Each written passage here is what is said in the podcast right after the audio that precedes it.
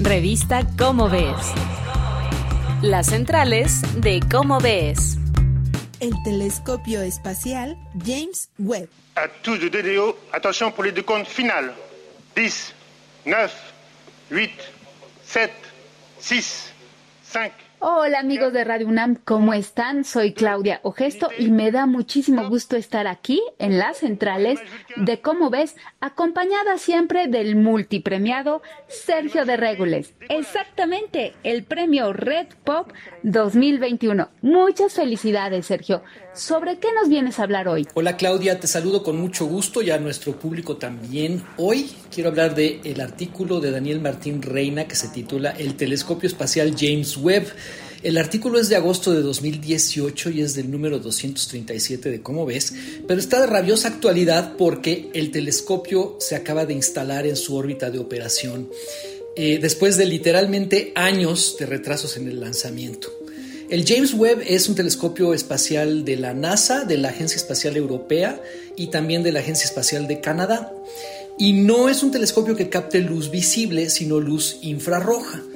La luz infrarroja tiene la virtud de que atraviesa nubes de polvo como las que hay, por ejemplo, en regiones muy interesantes del universo, como el centro de nuestra galaxia, o de galaxias lejanas, que son, están ocurriendo ahí cosas y como está hay tanta, tanta turbulencia y tanta bulla alrededor de estrellas y de regiones de formación de estrellas, es muy difícil que la luz visible salga de esas regiones para traernos información, pero la luz infrarroja sí sale y la podemos captar aquí y así poder ver en el interior de, de, esos lugares donde están ocurriendo estos, estos fenómenos.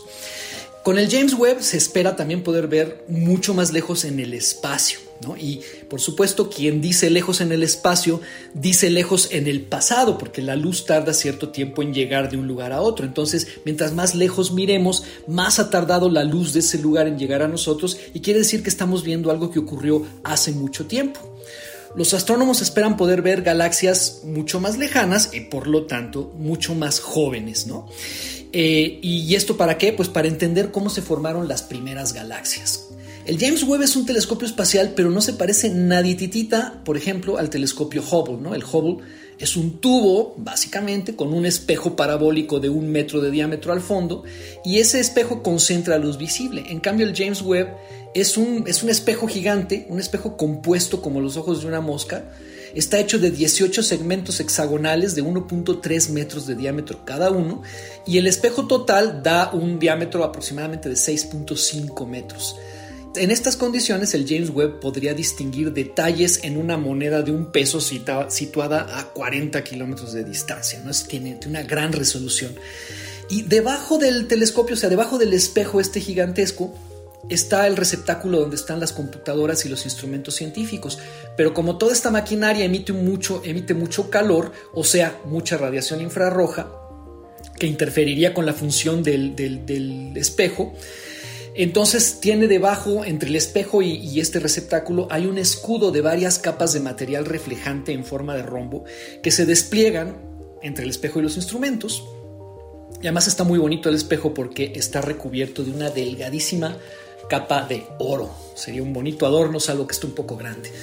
El James Webb además no gira alrededor de la Tierra como el telescopio Hubble, sino alrededor del Sol en una región situada a 1.5 millones de kilómetros del planeta. Y es una región donde la gravedad del Sol y la de la Tierra juntas equilibran la fuerza centrífuga de estar girando alrededor del Sol. Entonces si tú pones un objeto ahí, naturalmente se queda en esa posición sin grandísimos esfuerzos. No hay que hacer pequeñas correcciones de trayectoria para mantenerlo ahí. Esta región se llama el segundo punto de Lagrange y desde ahí el, el telescopio espacial James Webb tendrá un increíble mirador para escudriñar el universo en infrarrojo. Y por supuesto, si quieren saber tú y nuestros lectores todo lo que se espera poder estudiar con el telescopio James Webb, pues lean el artículo de Daniel Martín Reina, que está en línea en el número 237 de Cómo ves. Bueno, pues ya lo saben, corran a leer las centrales de Cómo ves de Daniel Martín Reina, el telescopio James Webb. Nosotros nos vemos en la próxima entrega de las centrales de Cómo ves. Esto fue una producción de la Dirección General de Divulgación de la Ciencia, UNAM. Revista Cómo ves.